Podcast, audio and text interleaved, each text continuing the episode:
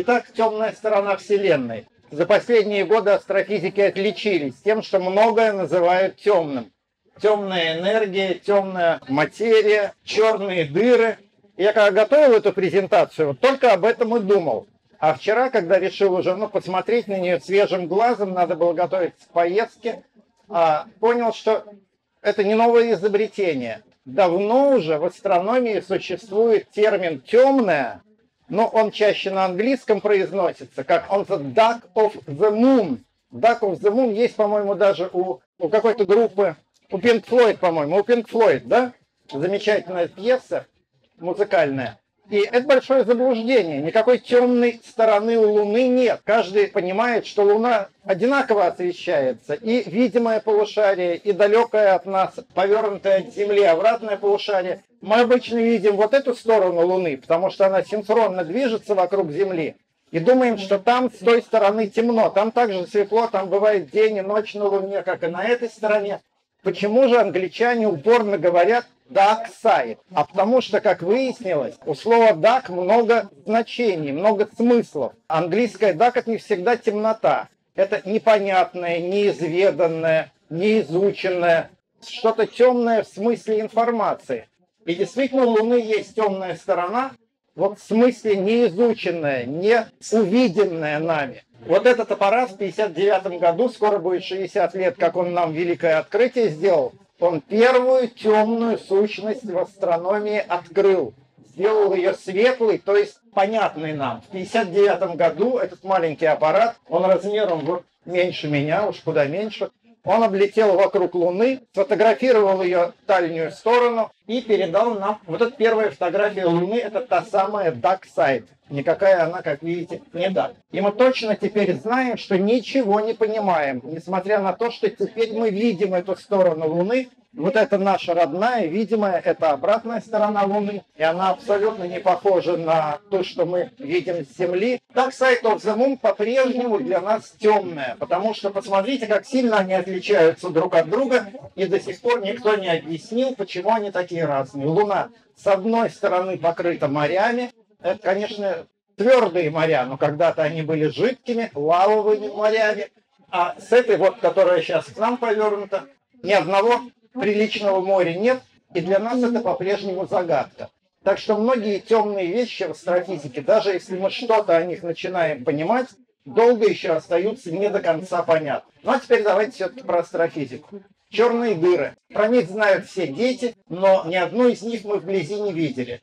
Первая идея о черных дырах пришла в голову довольно давно Джону Митчеллу, английскому геофизику, и он настолько был малоизвестной личностью, что мы не имеем его изображения. Никто не знает, как он выглядел, поэтому портрета его нет, но мы благодарны ему за то, что он первую идею о черных дырах, то есть о компактных массивных объектах в космосе, которые не отпускают от себя свет, потому что он возвращается обратно под действием их притяжения, высказал.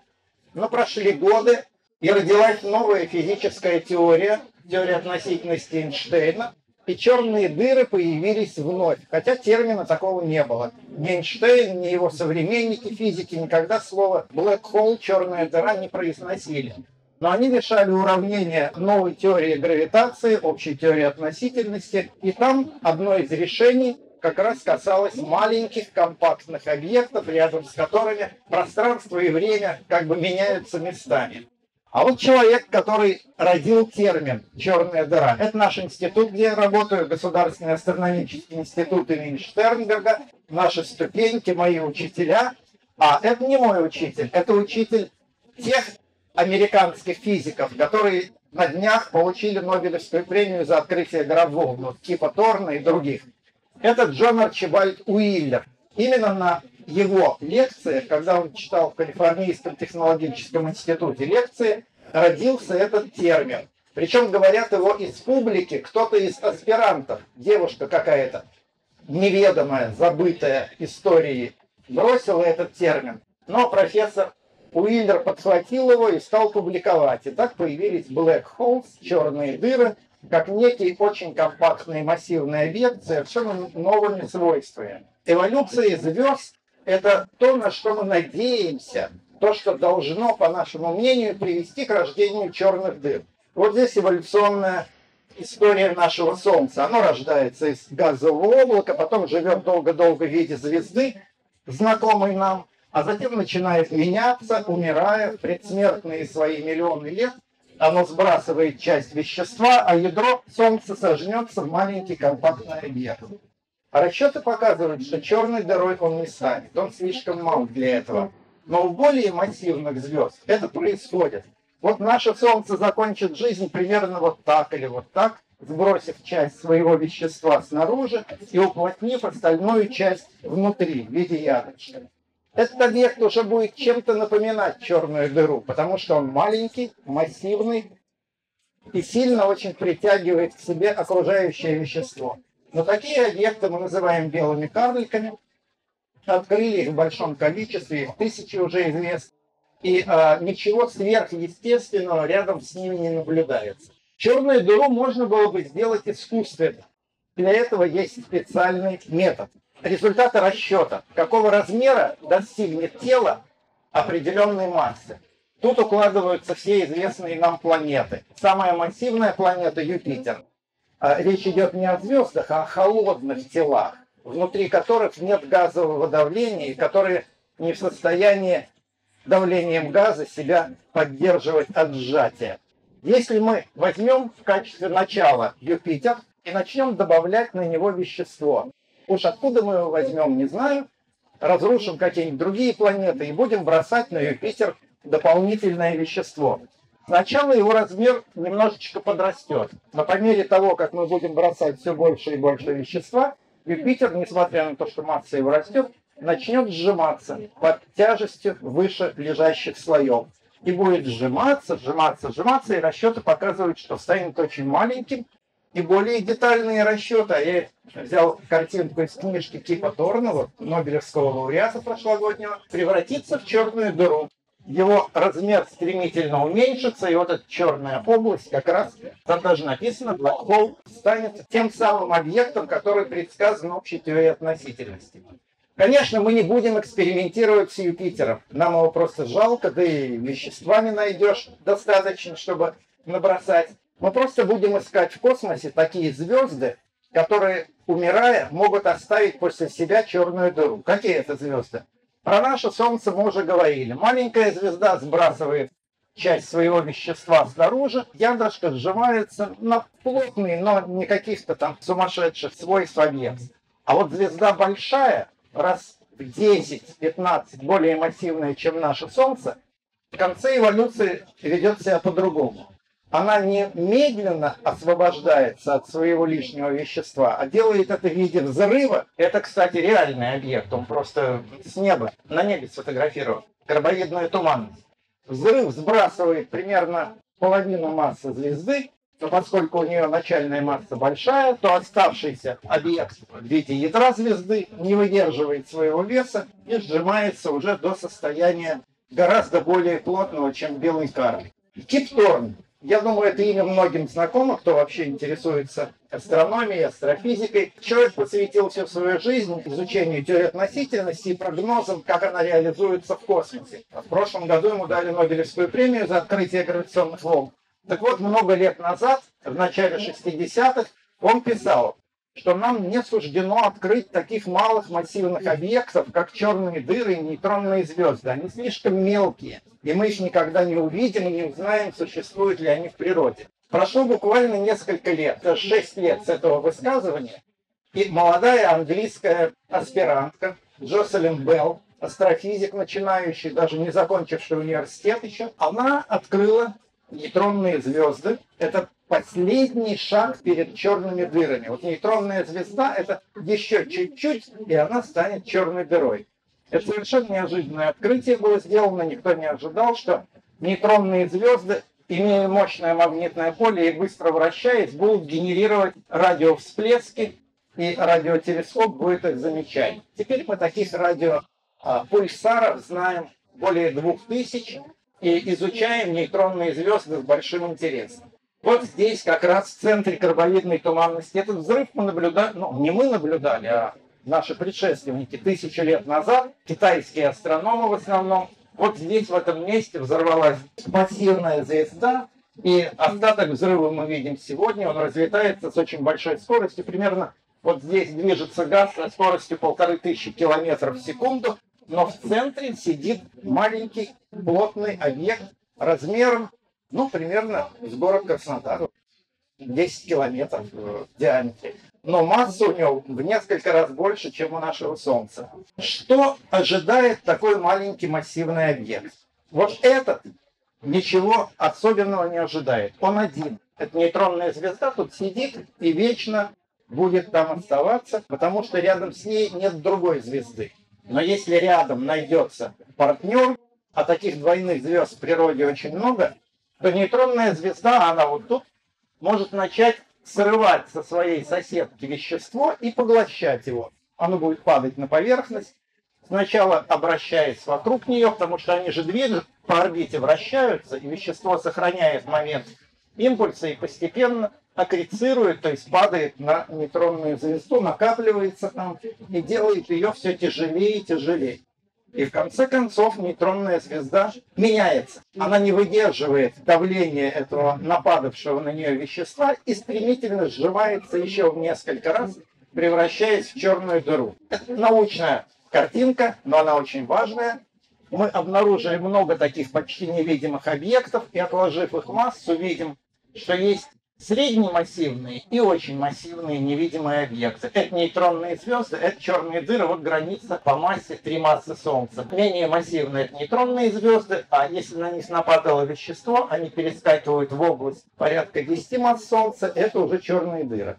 Все это было теорией, Потому что прямо увидеть черную дыру почти невозможно. Если она голенькая и вокруг нее ничего нет, никакого вещества, то она по определению невидима. Она не отпускает от себя свет. И мы только по вторичным признакам можем догадаться, что она существует. Какие это могут быть признаки? Ну, два звездных скопления.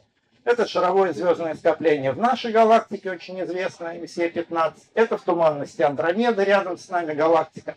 И наблюдая за движением звезд в этом скоплении, мы чувствуем, что в центре звезды движутся с очень большой скоростью, около 1000 километров в секунду. Как они там удерживаются, если летают с такой скоростью? Что-то их должно притягивать к центру этого скопления. И вот это нам указывает на то, что там невидимая, но сидит массивная черная дыра, ну, примерно 10 тысяч масс Солнца.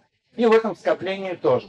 То есть Дыру мы не видим, но притяжение ее ощущаем по движению окружающих ее звезд. В центре нашей галактики еще более крупный монстр. Это центральная область нашей галактики. Очень маленькая. Один световой год. Ну, в общем, вот это вот размер Солнечной системы. Самый крайний размер. Вот от края до края Солнечной системы вот такое расстояние. То есть примерно размер Солнечной системы. И вот тут, в этом месте, Звезды тоже движутся с большой скоростью. Мы уже лет 20 примерно прослеживаем их движение и видим, что они вращаются вокруг пустого места. То есть уже мы видели, как несколько звезд тут совершили обороты, а вокруг чего они вращаются. Судя по тому, с какой скоростью они движутся, их там миллионы масс Солнца должны притягивать. А этих миллионов никак не увидишь. И из этого делается вывод, что это там черная дыра сидит. Вот специальный метод наблюдения для крупных телескопов разработан. Называется адаптивная оптика. Вот сейчас выключена эта система, и телескоп очень плохо видит центральную часть галактики. Но мы ее включаем, и посмотрите, как резко увеличивается четкость изображения. Именно благодаря этому методу мы уже вот с 95 -го года прослеживаем движение звезд в районе самого-самого центра нашей галактики. И они совершили, уже некоторые, вот эта звезда уже полтора оборота совершила. Вокруг чего? Вот этой белой звездочкой показано то место, вокруг чего они летают. А самого этого чего мы не видим. Примерно ну, где-то около 5 миллионов масс Солнца весит это нечто. Это может быть только черная дыра. Та же теория относительности Эйнштейна предсказала еще одну невидимую сущность. Это гравитационные волны. О них тоже можно было бы сказать, что это темное проявление гравитационного поля, потому что увидеть их невозможно. Но буквально два с половиной года тому назад впервые зарегистрировали гравитационные волны, исходящие из двойных звездных систем. Гравитационная волна – это искажение гравитационного поля. Если бы мощная гравитационная волна вот буквально сейчас прошла бы через нашу аудиторию, мы бы это ощутили так. Наше тело начало бы в одном направлении растягиваться, в двух других сжиматься. Потом в другом направлении растягиваться, а в перпендикулярных сжиматься. Примерно так проявляются гравитационные волны. А косвенно мы их обнаружили уже давно. За 20 лет наблюдений, с 80-го примерно по 2000 год, мы видели, как они действуют на другие космические объекты. Но как-то вот уверенности, полной уверенности в том, что они реально существуют, не было. Хотелось и тут, на Земле поймать, хоть они и невидимые. Вот так поле гравитационных волн старается деформировать объект, мимо которого гравитационная волна проходит. Ну, можно было бы, в принципе, посадить человека и смотреть, вот будет он раздуваться, сжиматься. Но это как-то не очень надежный а, индикатор. А, поступали по-другому. Первый физик, который попытался зарегистрировать гравитационные волны, был Джо Вейдер, американский физик. Он взял большую алюминиевую болванку, обклеил ее а, пьезокристаллами, которые мелкие дрожания этой болванки могли бы зарегистрировать. Ну и сидел, ждал, пока эта болванка начнет вибрировать от приходящих гравитационных волн. Она все время вибрировала, но это либо по коридору кто-то проходил, либо там комар чихнул где-то в соседней комнате. Очень чувствительная аппаратура была, но это были не гравитационные волны. Эти эксперименты продолжаются. Сейчас эти болванки а, помещают в криогенные сосуды, то есть в жидкий гелий, охлаждают, чтобы там никаких помех не было. Но они пока не принесли результата. А результат принес совсем другой метод. Вот Кипторн как раз за это и получил свою Нобелевскую премию. Поступили так. В двух перпендикулярных направлениях пустили луч лазера. И он гуляет между зеркалами, измеряя расстояние между ними. Когда гравитационная волна приходит, она начинает двигать зеркала меняется длина светового пути, и на приемнике мы это видим. Там интерференция происходит. Выглядят гравитационно-волновые детекторы довольно странно. Это длинная-длинная труба в одном направлении и такая же длинная в перпендикулярном направлении. Но там в условиях вакуума мечется лазерный луч, много-много сотен раз проходя это расстояние, измеряя его между зеркалами. Сейчас таких детекторов немного работает. Строится несколько, но реально работают вот эти два на территории США и один на территории Европы. Остальные еще доводятся пока до конца. И мы сейчас делаем такой, но американские уже вступили в строй три года назад. 14 сентября 2015 года впервые был зарегистрирован гравитационно-волновой импульс, прошедший через земной шар и это было открытие, которое принесло Нобелевскую премию. На двух детекторах одновременно. А откуда он взялся? А он взялся от слияния двух черных дыр. Две черные дыры жили одна вокруг другой, как двойная система, сблизились и слились вместе. То есть одна черная материя породила другую черную материю, гравитационную волну, и мы наконец-то это зарегистрировали. Вот они так сближались, сближались, гравитационный импульс нарастал, они слились, и гравитационная волна исчезла, потому что все, причина закончилась. На сегодняшний день открыто уже источников 5 импульсов гравитационных волн, 4 из них связаны со слияниями черных дыр, а пятый со слияниями нейтронных звезд, и еще это гораздо интереснее даже, чем черные дыры. В общем, состоялось рождение новой ветви астрофизики, гравитационно-волновая астрономия. И теперь мы наблюдаем проявление черных дыр, от них приходит весть в виде гравитационных волн. Вот эти трое. Конечно, в работе участвовали тысячи людей, но Нобелевскую премию больше, чем трем не дают. И дали этим трем руководителям проекта Кип Торн и два экспериментатора физика, Бариш и Вайс, они поделили эту, в общем-то, небольшую премию, но очень престижную. Но на самом деле в работе участвовали практически физики всех стран. И вот у нас в МГУ и в Нижнем Новгороде очень много сделали для этого общего проекта. И он бы не состоялся только одними американскими усилиями. Это действительно коллективная работа всего мира. Ну, вклад наших ученых тут перечислен.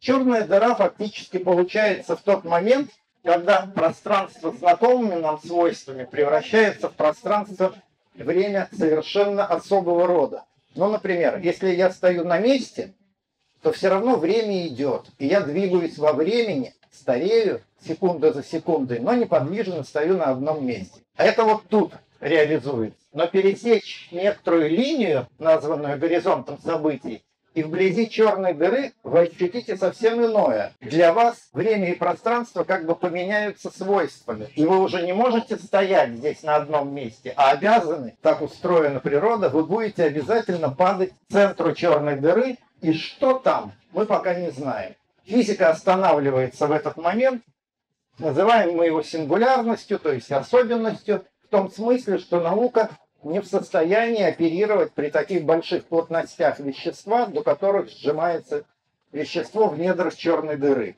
Физика пока молчит на этот счет. У нас лабораторных экспериментов такого рода нет, а без лаборатории науки не бывает. Ну, вот такая шутка, что можно бесконечно смотреть на три вещи, на огонь, на воду, еще говорят на то, как работают другие, да?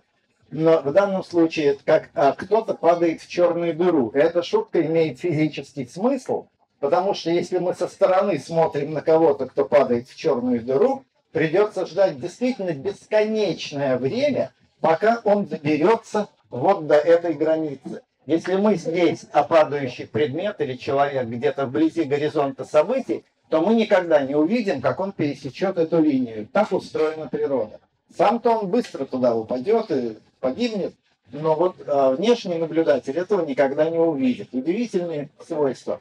Черная дыра в центре нашей галактики, конечно, привлекает внимание наше, потому что она ближайшая к нам, массивная.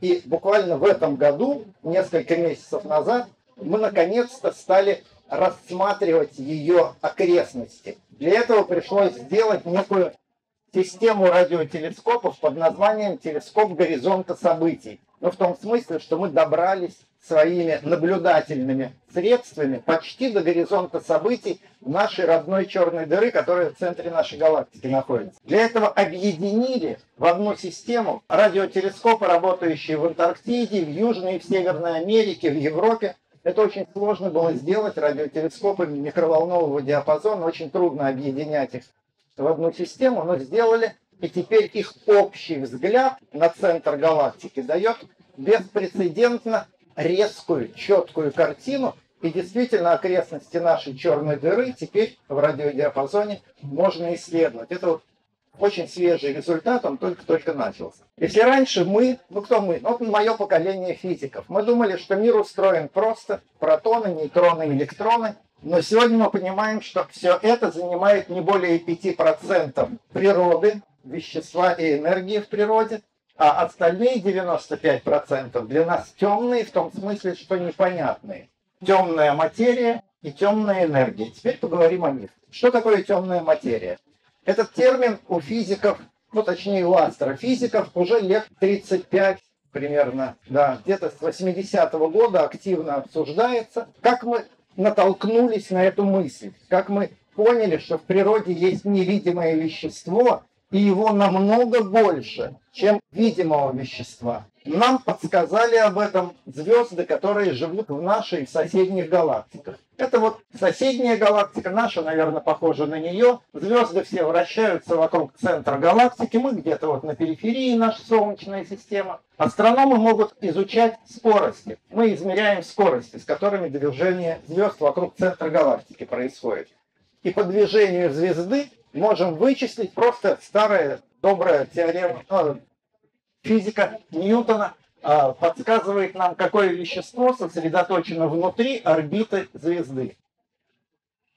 И когда мы стали вычислять это по движению самых периферийных звезд, то поняли, что здесь масса вещества гораздо больше, чем тех звезд, которые мы видим на фотографии что-то кроме звезд там еще есть. Вот мы смотрим на все более и более далекие звезды, соседних галактик и нашу галактику, и видим, что чем дальше звезда от центра галактики, тем большая масса вещества притягивает ее к центру. А тут уже ничего нет. Тут пустота, тут кажется, что нет звезд. Какая-то масса там ощущается. Мы меряем скорости, это график скоростей движения звезд, и видим, что с удалением от центра галактики скорость звезд не меняется. Они по-прежнему бодро крутятся вокруг галактики. Хотя на первый взгляд удаляются от ее центра. Если взять нашу Солнечную систему, Солнце главный массивный объект, все остальное ерунда. Меркурий быстро вокруг Солнца бегает, притягивается к нему сильно. Земля с умеренной скоростью, а какой-нибудь Плутон вообще еле-еле по орбите своей движется, потому что он далеко от Солнца, она его почти не может к себе притягивать. А звезды сохраняют свою скорость с удалением от центра галактики, несмотря на то, что там уже ничего нет. И вот мы прослеживаем некоторые галактики на десятки тысяч световых лет, а это скорости, с которыми движутся звезды, по-прежнему оказываются очень большими. Мы ожидали, что на периферии галактики они будут медленно двигаться, а наблюдения показывают, что они там мчатся. Мы вычисляем по их скорости движения массу галактики и видим, что вот тут, в черной, не светящейся области, колоссальное количество вещества. Наша задача объяснить, что это за вещество. Звезды мы видим, планеты мы видим, межзвездное вещество, газ разреженный тоже видим. Это такой вот э, художественный портрет нашей галактики, ну, видимо, довольно похожий на истину. В чем сосредоточена масса в тех областях, в которых мы ничего не видим, там темно. И родился термин э, так мета, темная материя, а точнее по-русски лучше говорить темное вещество, потому что ничего в нем уж супер загадочного нет. Это вещество, это какие-то частицы. Мы разные идеи проверяли. Это могли быть умершие звезды, потускневшие, не проходят. Это могли быть планеты какие-то, кометы. Ничего не получается. И сегодня мы точно можем сказать, на этой условной картинке нарисована наша галактика, как мы ее видим в оптический диапазон. И вот эта марево, это та невидимая масса, которая простирается намного дальше видимого края галактики, содержит в себе примерно 75 или 80 процентов нашей звездной системы. Но в чем упаковано это вещество, в какого рода частицах, пока никто не может сказать. У физиков есть разные предположения на этот счет, что это могут быть не открытые пока, но предсказанные теоретические частицы, там, тахионы, тяжелые нейтрино. Задача физиков – поймать их. Вот я могу сказать с полной уверенностью, что сейчас каждую секунду через каждое из наших с вами тел пролетают миллиарды частиц невидимого темного вещества. Это расчеты показывают надежно. Но что это за частицы? Пока никто не знает. Это не электроны, не протоны и даже не нейтроны. Это мы легко зарегистрировали. Для этого у нас есть приборы соответствующие. Это частицы, которые почти не взаимодействуют с нашими родными протонами и нейтронными молекулами, из которых мы состоим. И физики пока безуспешно пытаются их поймать. Я вот уже несколько лет параллельно работаю в Московском университете и в Новосибирском. Меня пригласили специально, чтобы их студентов немножко подтянуть в области астрономии, потому что в Новосибирском университете, ну, даже не университете, а в Большом институте ядерных исследований в Академгородке, придумали новый прибор. И мы надеемся, что он сумеет поймать частицы темного вещества, дакметр. А, посмотрим поймает или нет, пока мы готовим студентов к этой работе и учим их, так сказать, объясняем, почему это такая загадочная и интересная сущность. Вот в центре этого звездного скопления тоже сидит примерно 4 массы Солнца невидимого вещества, но мы пока туда не можем заглянуть. А вот еще, кстати, на этой фотографии ясно видно действие темного вещества. Вот посмотрите, это соседняя галактика. Она к нам ребром повернута, поэтому мы ее видим вот так с ребра. Видно вам такие вот размытые потоки вокруг нее, да? Значит, вокруг каждой галактики летают вот такие вот звездные скопления. В нашей галактике их штук около 200 есть, в других галактиках есть. Некоторые из них под действием притяжения своей родной галактики начинают разрушаться, но некоторое время еще в виде таких потоков звезд доступны для наблюдений. Вот это разрушенное звездное скопление, но оно вполне еще просматривается, как оно летало. И вот по полету его звезд мы просто ощущаем, что здесь огромно, здесь и здесь огромная масса вещества этого самого темного, но пока астрономы сказали, что оно есть, а у физиков задача его поймать. Вот мы ничего не можем больше сказать. Мы говорим, что Вселенная заполнена невидимым веществом. Физики пока не могут сказать, что это, и пытаются частицы этого вещества поймать. Вот вокруг других галактик мы видим скоплениях галактик. Есть такие конгломераты галактики, они летают друг относительно друга, притягиваясь друг к другу, но по их взаимным скоростям мы точно говорим, что здесь, кроме галактик, еще примерно ну, где-то 8, а то и в 10 раз больше невидимого вещества. То есть галактики это как ну, пенка на чашечке кофе, вот черное кофе, там внизу в стакане его много, а галактика с его звездами это так, пенка наверху, которую мы раньше видели в телескоп, и думали, что это все. А оказалось, что это меньшая часть галактики, а большая часть вещества скрыта в какой-то невидимой для нас пока форме. Есть еще один метод, как изучать темное вещество. Мы на Земле рассматриваем далекие-далекие галактики их, или звезды. Их свет проходит мимо нашего Солнца, и Солнце немножко искривляет путь светового луча своим притяжением. То есть Солнце работает как гравитационная линза. Она искривляет путь световых лучей. Также точно можно использовать далекую галактику как источник света, проходящий мимо другого объекта, и на Земле наблюдать этот свет. Тогда мы поймем, какая масса у этого невидимого объекта или у невидимой группы объектов. Это называется эффект гравитационной линзы. Уже много открыли таких ситуаций, когда вот скопление галактик и видим какие-то размытые дугообразные изображения. Понимаем, что это за скоплением лежит более далекая галактика, и ее свет, проходя через более близкую к нам, преломляет. И потому, как он преломляется, мы можем полную массу находящегося здесь вещества вычислить. И она оказывается намного больше, чем полная масса звезд, которые по видимому свету там можно обнаружить. Это еще один метод, который независимо нам говорит. Там есть невидимое вещество. Я просто, может быть, слишком детально рассказываю, но чтобы у вас была уверенность, что это не выдумка, это не какая-то одна идея, всплывшая в голове астрономов, она подтверждается с многих независимых направлений. Присутствие темного вещества во Вселенной абсолютно неоспоримо, и остается только понять, что это такое? Это распределение далеких галактик в пространстве. Вы видите, что оно неоднородно. Раньше мы считали, что мир, что большая Вселенная так хаотически заполнена галактиками. Сейчас видим, что нет. Они собраны в скопления, скопления собраны в сверхскопления. Ну, мы здесь, мы вот в основании этой картинки. И а, расчет показывает, что за прошедшие 15, ну, сколько там сегодня, 14 миллиардов лет а, с начала эволюции Вселенной, галактики под действием собственного притяжения не могли бы оформиться в такие структуры. Между ними что-то гораздо более массивное должно быть, чтобы стягивало их туда. Вот это независимый аргумент к тому, что есть темное вещество.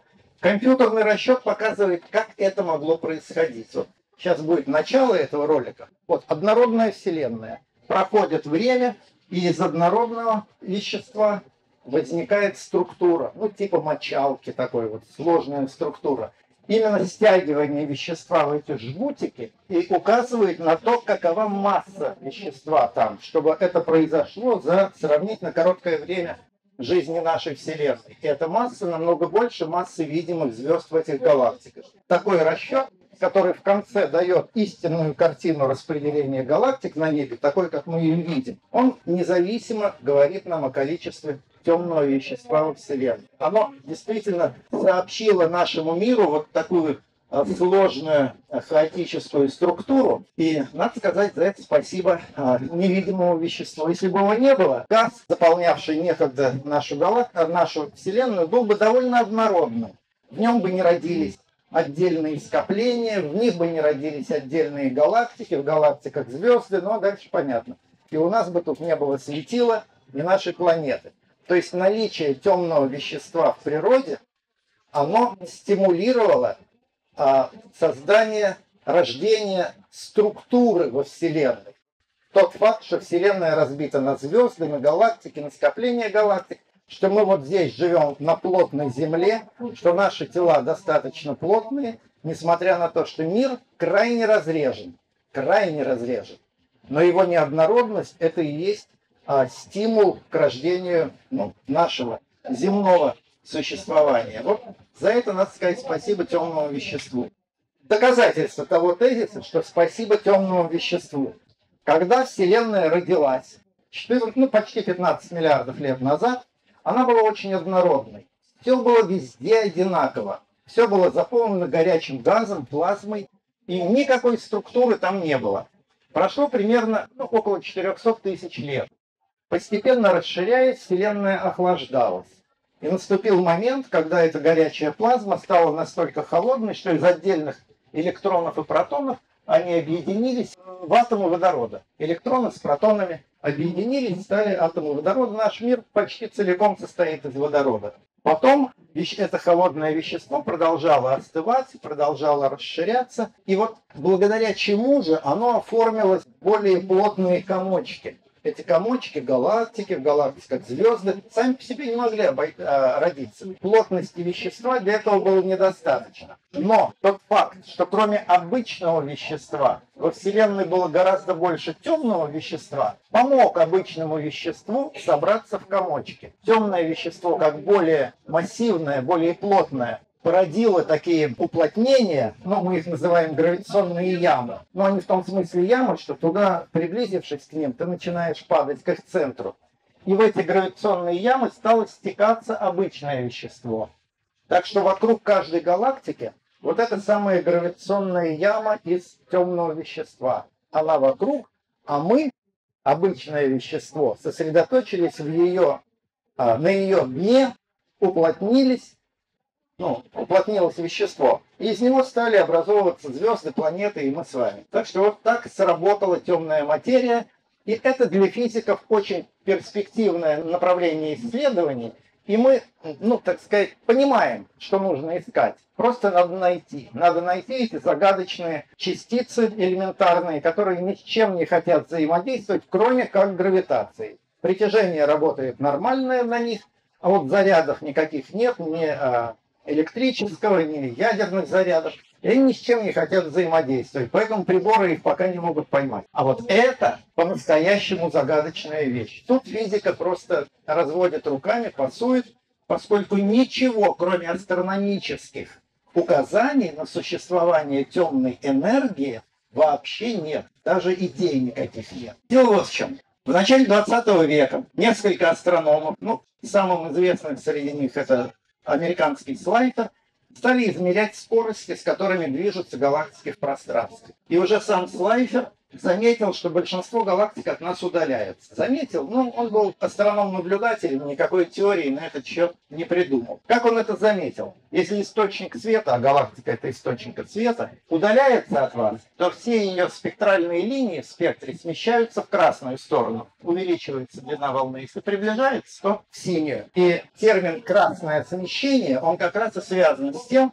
что в спектрах галактик линии смещены в длинноволновую красную сторону, и пока это не, те годы не получило никакого объяснения. Но нашелся человек, который это объяснение дал. Эдвин Хаббл, американский астроном, ну, все знают телескоп Хаббл космический, это в его честь, он заметил зависимость между скоростью удаления галактики от нас и расстоянием до нее. И вот из его первой работы, опубликованной в 1929 году, уже следует, что эта зависимость прямо пропорциональная. Чем дальше от нас галактика, тем быстрее от нас она улетает. Мир расширяется так, как ну, резиновая пленка, которую мы натягиваем, или там, как надуваемый шарик. Зависимость Хаббла очень надежно подтверждена. Сегодня по десяткам тысяч галактик она аккуратно измерена. И можно ее интерпретировать вот на модели такого воздушного, ну, двумерная модель, конечно, не объемная, воздушного шарика. Если мы точки нарисуем фломастером, начнем надувать шарик, то чем дальше начальное положение точек было друг от друга, тем быстрее они будут удаляться помимо по мере надувания этого шарика. А мир устроен именно так. Вопрос, почему он так устроен. Тут уже теоретики взялись за дело, и среди них был первый, который на основе общей теории относительности Эйнштейна, она к тому времени уже была общепризнанной физической теорией, Александр Фридман, питерский физик, метеоролог, математик, он впервые показал, что теория относительности дает такие решения для а, мира, заполненного веществом. Если это вещество получило вначале толчок какой-то, а причине толчка никто не знает, то оно может вести себя по-разному. Либо немножко расшириться, и потом гравитация заставит его сжаться, либо будет расширяться вечно, но постепенно замедляя свою скорость расширения, потому что притяжение это работает, и она... Ну, очень просто. Мы берем камень и бросаем вверх. Сначала он летит быстро, потом все медленнее, медленнее, останавливается, падает. Это вот это вот решение. Либо мы берем камень и так хорошо его бросаем, что он уже не возвращается на Землю, но все равно будет все медленнее и медленнее удаляться от Земли, потому что Земля его все равно притягивает к себе. Также и мир галактик устроен. Но астрономы э, почти все столетие были уверены, что расширение мира галактик нашей Вселенной происходит замедление. Физика иного нам не предлагала решения. Надо было просто научиться измерять расстояние до наиболее далеких галактик и проверить это путем наблюдения. То, что я вам на этом графике показал, это наши методы измерения расстояний. В космосе очень трудно измерять расстояние. Рулетку не протянешь, даже до Луны, а уж тем более до далеких галактик. И мы разными методами измеряем малые, средние, большие расстояния. Цепляем один метр за другой и таким образом колу расстояний во Вселенной строим. Это довольно сложные и не очень точные результаты дает эта методика. Но что делать, мы стараемся. И вот недавно, примерно в середине 80-х, нашли как бы новую линейку для измерения расстояния до самых далеких галактик. Время от времени в галактиках взрываются звезды, мы об этом уже говорили сегодня. И взрыв звезды делает ее на короткое время очень ярким источником света. И мы убедились, что некоторые звезды одинаковую яркость имеют, одинаковую мощность излучения в момент своего взрыва. А значит, они могут служить такими реперами, такими надежными источниками, по видимой яркости которых можно определить до них расстояние. Ну, взрыв гробовидная туманность, это взрыв сверхновой, он как раз э, к этому типу э, взрывов звезд относится. Наш астроном, кстати говоря, мой, один из моих учителей, Юрий Павлович Псковский, нашел такую зависимость между изменением яркости взрывающихся звезд, мы их называем сверхновыми, и она помогла американским астрономам вычислить расстояние до очень далеких галактик. Вот эти трое, ну, один австралиец, два американца, они получили свою Нобелевскую премию совершенно законно за то, что измерили расстояние до наиболее удаленных галактик. Их скорости измерили. И тут оказалась абсолютно неожиданная вещь, а именно темп расширения Вселенной ведет себя не так, как предсказывала обычная физика. Вселенная расширяется не замедляясь, а ускоряясь. Вот это был сногсшибательный результат примерно 1998 года. Ну, в общем, к 2000 году он стал уже абсолютно надежным, 20 раз проверенным разными группами исследователей. И вот уже почти 20 лет мы знаем, что во Вселенной, кроме взаимного притяжения объектов друг к другу, действует какой-то агент, какой-то эффект, который приводит к расталкиванию. То есть антигравитация. Вот то слово антигравитация, которое только в фантастических романах встречалось раньше, оно сейчас фигурирует в физических статьях под именем темная энергия, либо антигравитационный эффект. Это просто синонимы. Сегодня это очень сильный эффект. Если в начале расширения Вселенной он себя никак не проявлял почти, то в сегодняшней Вселенной три четверти энергии, заполняющей пространство, это энергия того самого нечто, я даже не знаю, как его назвать, потому что мы не знаем, поле это аналогичное там электрическому гравитационному полю, или это свойство вакуума, то есть абсолютно лишенного чего-либо пространства. Мы пока не знаем, что это. Но это обладает свойством антигравитации. Вселенная вела себя так. Был большой взрыв. Кстати, мы тоже не знаем, почему он был. И Вселенная начала расширяться, но постепенно замедлялась. Гравитация тогда играла решающую роль. Но примерно на половине эволюционного времени, мы вот тут сегодня, на половине возраста Вселенной гравитация и антигравитация сравнялись по своему влиянию на движение галактик. И уже примерно где-то 7 миллиардов лет последних, вот от этого момента и до нашего времени, антигравитация побеждает. То есть далекие галактики не замедляются во взаимном движении, а наоборот чем-то расталкиваются и набирают темп удаляются друг от друга все сильнее. Ну вот сверхновые звезды нам в этом помогли. Мы очень рады, что они сыграли такую важную роль. Сегодня перед молодыми людьми, заканчивающими школу и выбирающими профессию, великолепная перспектива. Если мое поколение шло в физику, надеясь какие-то мелкие там оставшиеся неисследованными свойства нашего мира изучить, то сегодня молодой человек или девушка, идущие в науку, физику, особенно в астрофизику, перед ними великолепная карьера. Они знают, что мир практически не исследован.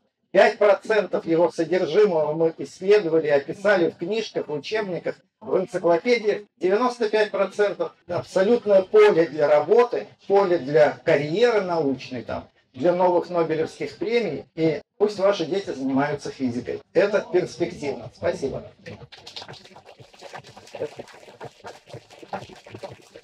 Спасибо большое вам за лекцию. Вопрос такой, то есть три года назад, когда открыли Нобелевскую премию, ну, через год, точнее, пошло прям волна инсинуаций, скажем так, не в научпопе, а именно э, в обычной журналистике о том, что вот это открытие позволит нам подтвердить там всякие торсионные двигатели, еще что-либо. Ну, а, это не в научпопе, а просто нет, в попе. Я же попе, да? как раз именно в попе, да. Ну, То есть в научпопе как раз было э, своеобразно затишье, потому что было непонятно, а что все-таки из этого исследовать. Как мы сможем использовать э, гравитационные волны. И вот а, в принципе, проводя небольшой параллель между открытием гравитационных волн и воздействием антигравитации темной энергии, что это Даст для народного хозяйства. Ну, ну, грубо говоря, да. Даст, конечно. Вот оно уже дало. Мы, например, не были уверены в существовании черных дыр. Мы их, так сказать, руками не чувствовали, никакого проявления от них прямого не получали. И впервые в виде гравитационных волн получили. То есть Зарегистрировав гравитационные волны, мы тем самым доказали существование черных дыр. Одна темная э, вещь доказала существование другой темной вещи. Теперь, что касается гравитационных волн. Они проникают через все. Вот, скажем, цвет не проникает. Вот платье на вас одето, и все, что под платьем, мы не видим. Тонкий э, слой материи, ну да, не видим. А тонкий слой материи задерживает свет. Но рентгеновские лучи прошли бы через ваше тело, и мы бы что-то там такое рассмотрели. Радиоволны вообще ваше тело не задерживают, а, не задерживают ваше тело, они проходят сквозь. Но сквозь земной шар вряд ли пройдет радиоволна, да? А физикам, да вообще ученым хочется во все вникнуть вглубь, чего там внутри. Мы нашли несколько лет назад такой агент под названием нейтрино. Частицы, проникающие почти через все. Почти но и для них бывают препятствия. А вот для гравитационных волн препятствий нет. Они проникают через все, и мы, когда наши гравитационно-волновые детекторы станут более чувствительными, они только родились, они еще не очень хорошие. Когда станут, мы будем получать сигналы, родившиеся через миллиардную долю секунды после рождения нашей Вселенной. Они пробьются через всю толщу вещества, которая отделяет нас от момента рождения нашего мира. И мы тогда узнаем, почему родился наш мир, как, за счет каких э, физических э, эффектов, э, они нам принесут новые знания. А знания всегда конвертируются в какие-то полезные вещи, в народное хозяйство. У меня вопрос, ну, наверное, философского характера. Если темное вещество очень слабо или практически не взаимодействует с обычным веществом, а как мы знаем, все приборы, лаборатории, они построены как раз из обычного вещества. Является ли это каким-то таким тупиковой ситуацией в науке? Вот насколько вы лично пессимистичны или скорее оптимистичны? Возможно ли как-то разрешить эту проблему, когда доказать да. невозможно? Значит, вообще говоря, это мог бы быть тупик. Если они совершенно никак не взаимодействуют, это будет полный тупик. Мы будем знать, что оно есть, но никогда не узнаем, что оно из себя представляет. Но дело вот в чем. Год от года физики убеждаются, что разные силы в природе так или иначе друг с другом связаны. Раньше мы знали четыре типа сил. Электрическую, э, гравитационную и сильное и слабое взаимодействие. Сейчас уже физики убедились, что электричество и ядерные силы это почти одно и то же, проявляющее себя немножко по-разному. Гравитация пока никак в эту компанию не вписывается. Поэтому если темное вещество родилось когда-то, то оно рождалось в каком-то едином процессе с нашим, с обычным веществом. Пусть они давно уже забыли друг про друга, но у них общие корни. И значит, какое-то общее взаимодействие должно быть. Мы на это надеемся, и новые приборы должны это почувствовать. Но когда это произойдет? Гравитационные волны целый век. Вот от предсказания до э, того, как их поймали, век произошел, прошел. Ну, может быть, с темным веществом затянется это на многие десятилетия. Но сейчас все быстро делается. Может быть, и не затянется. Скажите, пожалуйста, частицы э, вот гипотетической темной материи, они э, в каких-то отношениях, я слышал, что они являются более тяжелыми. То есть чем тяжелее частица, тем сложнее ее обнаружить, она более короткоживущая, и тем больше ускорителей нужно строить. Нет, частицы темной материи не распадаются, это мы точно уверены, иначе бы мы видели процесс их распада. Скорее всего, они ну, так редко распадаются, что можно считать их стабильными.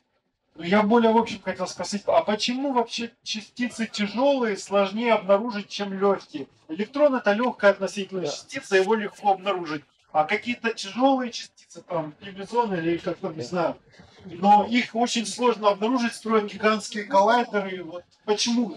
Из обыденной логики ка- кажется, что чем тело Вот. тяжелее, тем его проще обнаружить. Нет, смотрите, если у вас дом сложен из кирпичей, каждый кирпич легкий, а дом большой, да? Рядом взрывается бомба, она разрушает ваш дом, но кирпичи по-прежнему вокруг валяются неразрушенные. Любое крупное тело состоит из более мелких. И чтобы сделать крупное тело, надо аккуратно сложить мелкие. Но разрушив крупное тело, вы получите множество мелких.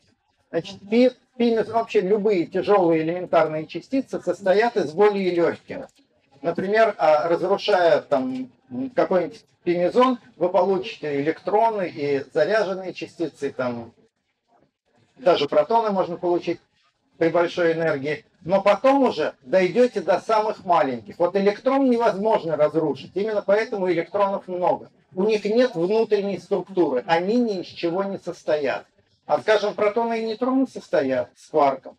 И мы уже научились, так сказать, щупать их внутреннюю структуру. Грубо говоря, тем, чем легче частица, тем меньше в ней содержимого, меньше частей, на которые можно ее разрушить. Именно поэтому мир состоит из самых легких частиц. Протоны, нейтроны, электроны. У них есть партнеры. Например, у электронов есть а, тау а, частицы и мю а, частицы. Это почти электроны, но более а, больших энергий, более массивных. Они в природе не расп- они почти не существуют, они быстро распадаются и превращаются в легкие, ну, грубо говоря, электроны. Ну, там немножко сложнее. То есть всегда от крупных к мелким идет процесс разрушения, а сами мелкие остаются как последний этап этого процесса. Дальше делить невозможно. Вот общее такое рассуждение. А, Здравствуйте. А, Я хотел вам задать вопрос. Вы говорили про гравитационные волны. А Они не смогут как-нибудь затухнуть, как, например, звуковые волны? Они затухают. Они Затух- затухают. Конечно, да. Они мощные там, где родились, а потом постепенно распространяясь, становятся все слабее и слабее. А откуда может быть тогда уверенность, что до нас дойдет то самое реликтовая г- гравитационная волна? Оно не очень далеко от нас. Те гравитационные волны, которые мы уже зарегистрировали, они примерно на полпути до начала жизни Вселенной. Ведь чем дольше идет волна, тем ближе она к началу рождения мира. Она затратила много времени, чтобы прийти. Так вот, те гравитационные волны, которые в 15 году, в 16 и в 17 зарегистрировали, они пришли с полпути от начала мира, с расстояния почти в 10 миллиардов, а, ну где-то 8 миллиардов световых лет. Так что недалеко осталось. То есть даже реликтовые мы сможем почувствовать и Конечно, понять. конечно. И еще один У вопрос. них пожалуйста. амплитуда маленькая, нужно сделать очень хороший гравитационный детектор. Не такой, как сейчас, а настоящий. Я, к сожалению, не слышал вашей лекции, и поэтому, возможно, что-то пропустил. Я хотел спросить. Вот есть такой мультик «Футурама», Не видим. и там э, была такая интересная теория о том, что Вселенная из-за своего постоянного расширения, теряя полностью всю свою энергию, тепловую, световую и так далее, затем начинает схлапываться. Схлопал. Схлапываясь, она опять возвращается до того состояния, когда возможен большой взрыв. Мультик устарел. Он был хорош до того момента, как мы открыли темную энергию. Теперь мы точно знаем, что Вселенная не схлопнется, потому что нечто раздувает ее с ускорением. Ну что значит умрет? Ну, в общем, станет пустовато, да. Добрый день, Алексей Саватеев, следующий лектор. Хочу спросить насчет уравнений, которые вот это, за это расширение отвечают, вот антигравитационное расширение. Есть ли понимание, что это, как это устроено, и, грубо говоря, не будет ли в какой-то момент э, разрыва, так сказать, сингулярности в решении? Формально это вписывается в уравнение Эйнштейна. У него был член, так называемый лямбда-член в уравнениях общей теории относительности, который давал эффект антигравитации. Но Эйнштейн сказал, ну не может же быть в мире антигравитации, и вычеркнул эту букву. Представляю, как бы он сейчас пожалел об этом, потому что теория это была правильная. Но а, насчет затухания мы не знаем пока, что это за поле, распадаются ли его носители и так далее. Поэтому о будущем антигравитации пока ничего нельзя сказать. В конце концов, может быть и затухнет когда-нибудь. Но вот последние 8 миллиардов лет что-то не собирается. Добрый день, Владимир Георгиевич. Такой вопрос. Вот мы ранее говорили о двойной системе, когда есть нейтронная звезда и соседка обычная. Нейтрона притягивает вещество, джет и так далее. Знает ли наука э, какие-нибудь экстремальные примеры, когда звезды в двойной и тройной системе, когда их 10 или 20 или раз, или белые карлики, нейтроны друга, друг на друг, на друга воздействуют? Компакт. Да, и еще один вопрос. Э, Есть ли конкретика по поводу взрыва Бетельгейза? Просто все говорят, что Вот, она когда-то вот, вот. взорваться. Ладно. Сразу успокою насчет Бетельгейзе. Бетельгейзе это умирающая звезда, альфа в созвездии Ориона. Она уже раздулась, она вот-вот, не сегодня, завтра должна взорваться как сверхновая. Мы этого ожидаем с неким трепетом, потому что она недалеко от нас. И это будет вполне заметное э, влияние на Землю оказывать. Но по поводу того, когда она взорвется, я могу сказать вот голову на отсечение, что в ближайшие 100 тысяч лет наверняка. Точ- Нет, для, для звезды это небольшой срок. Но точнее я смогу сказать, буквально с точностью до суток, а может быть и часов, когда на Земле, вот в наших руках, появятся хорошие нейтринные детекторы. Сейчас нейтринный телескоп, а он видит недра звезд. Он прям знает, что там сегодня происходит. Мы видим недра Солнца. Мы точно знаем, что в недрах Солнца. А вот дотянуться до Бетельгейзе не можем. Наш нейтринный телескоп слабоватый. Но я думаю, лет через 20-30 они станут такими чувствительными, что мы заглянем в ядро Бетельгейзе, прямо в ее недра, и увидим, что там сегодня происходит. И тогда мой а, какой-нибудь студент, который сейчас вот учит астрономию, сделает прогноз. Через 24 часа взорвется Бетельгейзе. Вот тогда уже будет точно. А пер... напомните первый ваш. Не двойные или тройные, а когда... А, а бывают ли более сложные звездные системы, чем парочка? Ну, парочка очень э, устойчивая система. Даже семьи вот э, у нас парами живут, они всегда распадаются. Три это уже сложнее. Там сложное взаимодействие между звездами. Они живут недолго. А самые сложные звездные э, семьи, которые мы видели, состоят из э, восьми звезд.